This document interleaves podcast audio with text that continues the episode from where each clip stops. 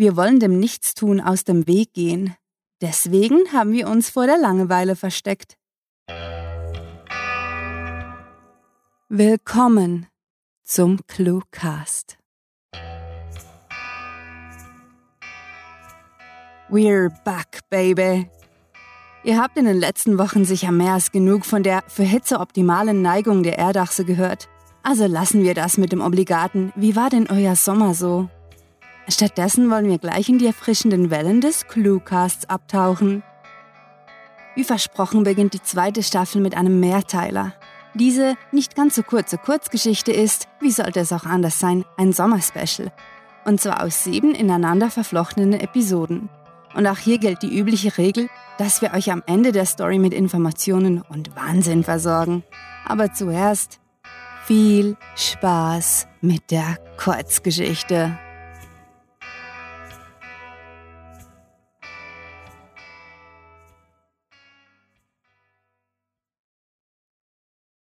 Cluecast Sommerspecial 107 Minuten Teil 2 Patrick und die Verwechslung Der Abend war kühl und Patrick hatte den Eindruck, dass sich die Sonne viel zu früh hinter den städtischen Reihenhäusern versteckt hatte.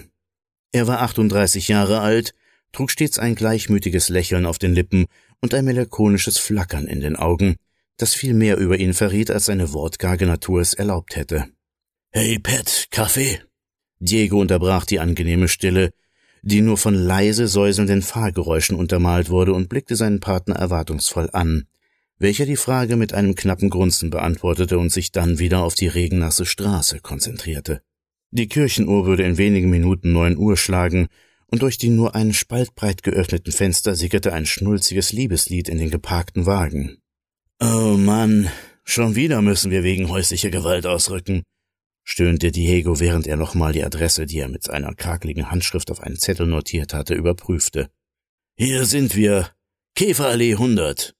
Patrick fischte mit den Fingern seiner rechten Hand kurz nach der Sicherheitsgurtschnalle und löste sie schließlich, bevor er sich zu dem dunkelhaarigen Polizisten wandte und mit einem eindringlichen Tonfall nachhakte.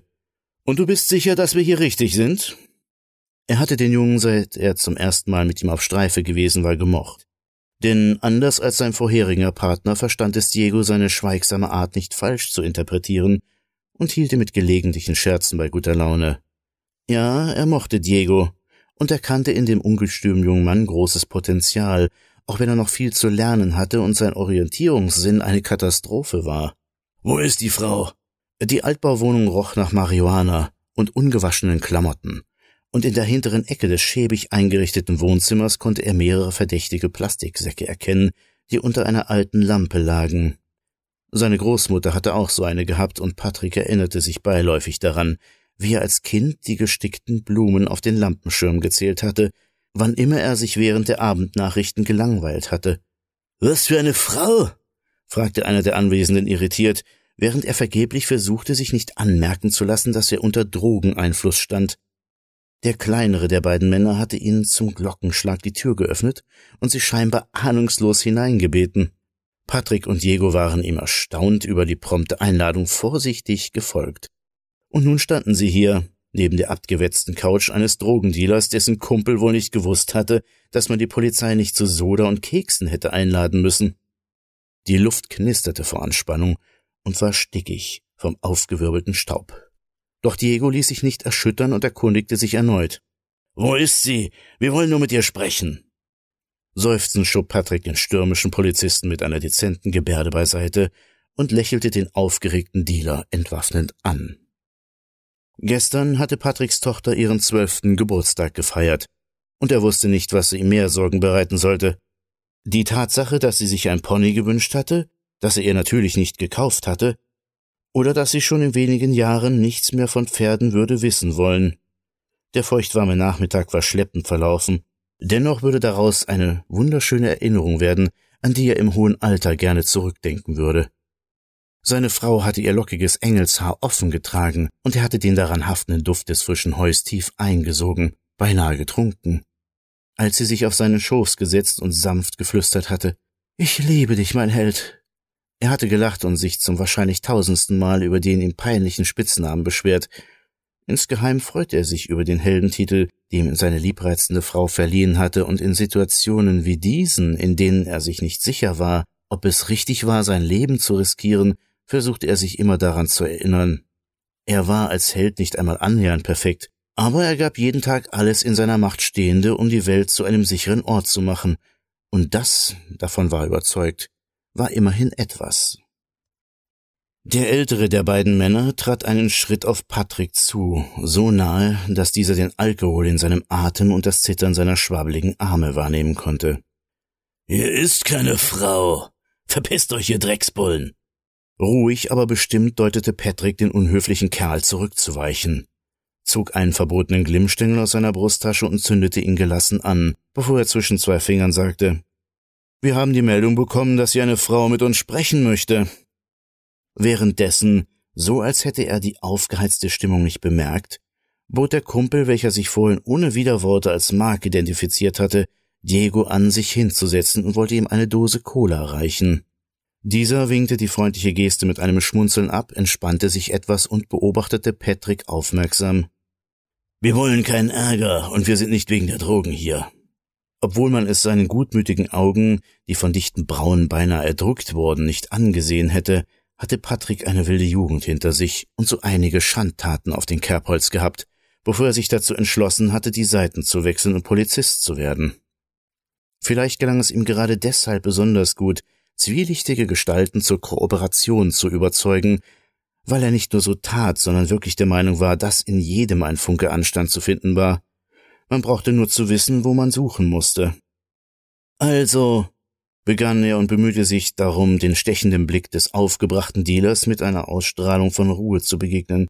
Können wir jetzt mit ihr reden? Irgendetwas knallte, und Patrick blitzte verwirrt, als er Diegos spitzen Schrei vernahm. Der Schuss kam unerwartet und traf ihn aus weniger als dreißig Zentimetern Entfernung in den linken Lungenflügel. Oh mein Gott, hörte er seinen Partner rufen, und weil er noch immer nicht verstand, was geschehen war, versuchte er Mark, welcher ihn völlig verstört anstarrte, einen aufmunternden Blick zuzuwerfen. Plötzlich und ohne Vorwarnung kam sein eingefrorener Verstand wieder in die Gänge, und Patrick realisierte, dass er auf dem dreckigen Fußboden lag und es ihm mit jedem Atemzug schwerer fiel, seine Lungen mit Sauerstoff zu füllen. Dunkle Blutspritzer schossen wie durch Magie auf seine Handfläche, als er versuchte, ein schmerzhaftes Husten zu unterdrücken, und aus dem Augenwinkel konnte er erkennen, dass sich jemand zu ihm herunterbeugte. Es tut mir so leid, sagte Mark bestürzt, griff nach etwas und rannte weg. Die Küchenuhr, die verstaubt und verklebt auf dem Couchtisch lag, zeigte an, dass es sieben Minuten nach neun war, und Patrick fragte sich, ob seine Kleine wohl schon im Bett war. Lautes Rauschen trübte seinen Gehörsinn, und Patrick schien es, als wäre in einer Metallröhre gefangen, von deren Wänden ein unnatürliches Echo hallte. Angeschossen! Ich wiederhole, Polizist! Diego lag beinahe auf ihm drauf und redete unentwegt. Er mochte den Jungen, aber es wäre schön, wenn er wenigstens ausnahmsweise mal schweigen könnte. Erschöpft und mit einem fragenden Ausdruck suchte er das ebenmäßige Gesicht des unerfahrenen Polizisten nach Antworten ab. Dieser erwiderte prompt, wenn auch nicht sonderlich aufschlussreich. Oh nein, oh verfluchte Scheiße, nein! Hektisch fuhr sich Diego mit den Händen durch seine lockigen Haare, nur um sie dann auf Patricks Gesicht zu pressen. Hier ist keine Frau. Wir, wir haben die falsche Adresse, stammelte er schockiert. Patrick, ich, es, es wird alles gut, keine Angst. Ruhig wiegte der Sterbende seinen Kopf von einer Seite auf die andere und ließ seine schweren Augenlider zufallen. Er dachte an Ponys und den süßlichen Duft von Heu an einem warmen Nachmittag. Er dachte an Pizza, sein Motorrad und das Kino, in dessen Korridor er seinen ersten Kuss gestohlen hatte. Er dachte an den Atem seiner Frau in seinem Nacken und die Stimme seiner Tochter, die frühmorgens immer viel wacher war als er, und er schlief friedlich und ohne Reue ein. Das war Patrick und die Verwechslung, geschrieben von Rahel. Für euch gelesen hat Klaus Schankin. Diese Kurzgeschichte ist der zweite Teil des Cluecast Sommerspecials 107 Minuten und wird in der nächsten Episode fortgesetzt.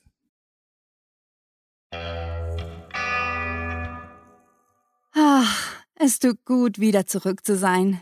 So sehr wir unsere Sommerferien genossen haben. Und glaubt uns, das haben wir. Es gibt doch nichts über digitale Content Creation, und das Segeln im Literaturboot über den Ozean des World Wide Web. Und da wir schon vom Kreieren sprechen, was wir können, könnt ihr natürlich schon lange. Und dank unserem Schreibwettbewerb könnt ihr es nun sogar mit uns zusammen. Überlasst eurer kreativen Seite das Yachtruder und spinnt euer Seemannsgarn mit dem wunderprächtig passenden Titel Kurz. Aber Achtung, die Zeit tut das, was sie am besten kann und läuft auf ewig unerbittlich vorwärts. Also flott machen ist angesagt, denn die Winde stehen nur noch bis zum 31. August günstig und nach dem Abgabetermin herrscht vorerst Wettbewerbsflaute. Alles weitere zum Literaturwettbewerb der MSS Clue Writing gibt es in unserem Heimathafen auf cluewriting.de. Wie immer fällt der Startschuss zu unserem Podcast-Segeltörn mit einem mal mehr, mal weniger cleveren Spruch. Und auch an der Zielgerade gibt es stets einen obskuren Fang aus den Tiefen der Sinnhaftig und Sinnlosigkeit. Für unser Sommerspecial haben wir uns nun in fremde Gewässer begeben und einer waschechten Dichterin einige Sprüche weggeangelt. Der Piraterie sollte man uns dennoch nicht bezichtigen, denn die grandiotastische Lyrikerin Jennifer Hilgert hat uns ihre Ausbeute freiwillig übergeben. Wir sagen Danke und hoffen, dass unsere Hochseepassagiere sich auf ihren virtuellen Schreibtisch treiben lassen. Mehr zu Jennifer und ihrem erpichten Dichten findet ihr auf schriftverkehr.net. So, jetzt bloß nicht vom Kurs abkommen, sondern weiter diejenigen mit Seemannsheil überschütten, die sich ordentlich in die Riemen legen, um gesprochene Literatur über die Weltmeere bis in eure Ohren zu transportieren. Unsere werten Cluecast-Sprecher haben am Hafen von hörtalk.de angehört und gehören zur Crew wie der Krill ins Meer. Soll heißen, ohne die megalotastischen Damen und Herren müsste der Cluecast am Dock vor sich hindümpeln. Besucht diese Helden des Cluecast auch auf ihren Seiten und vergesst nicht, dem Echo ihrer Stimmen zu folgen. Hallo zusammen. Bevor ihr den Cluecast verlasst, darf ich an dieser Stelle noch einmal das Wort ergreifen. Meinen Namen Klaus Schankin kennt ihr ja schon und meine Stimme mag der ein oder andere schon einmal in Hörspielen, Filmen oder Werbespots und Trailer gehört haben. Und wenn nicht, habe ich euch hoffentlich mit meiner Stimme in den Bann der Geschichte ziehen können. Doch bevor ich zu ausschweifend werde und euch mit zu viel Eigenbeweihräucherung langweile, besucht mich doch einfach lieber auf meinem Blog lupinwolf.blogspot.de oder um den Cluecast ein wenig interaktiver zu gestalten, fragt mich doch einfach über die Kommentarfunktion des Cluecast – Soweit ich kann, werde ich mich genau an dieser Stelle des Cluecast dazu äußern. Denn ihr werdet ab jetzt etwa einmal im Monat eine Geschichte aus dem Weiten des Clue-Writing-Universums von mir hören. Und damit verabschiede ich mich und wünsche euch, bis ich wieder zu hören bin, megalotastische Unterhaltung. Seid ihr auch seetüchtige Schreiberlinge und wollt das Ruder der MSS Clue Writing übernehmen?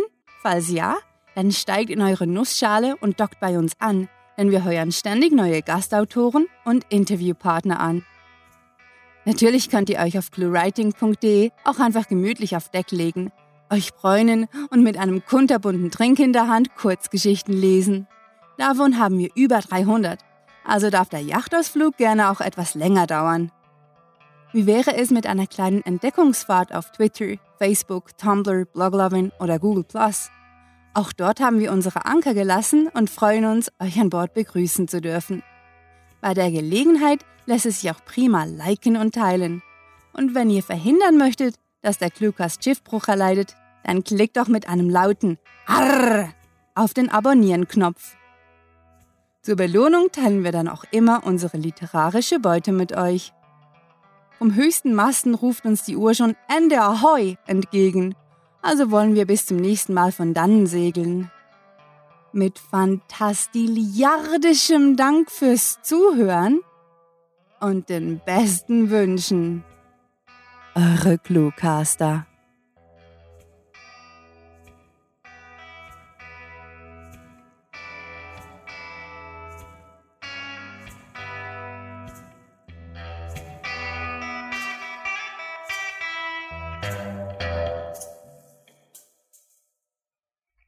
By the way, Luftwurzeln können einen Stuhl bilden.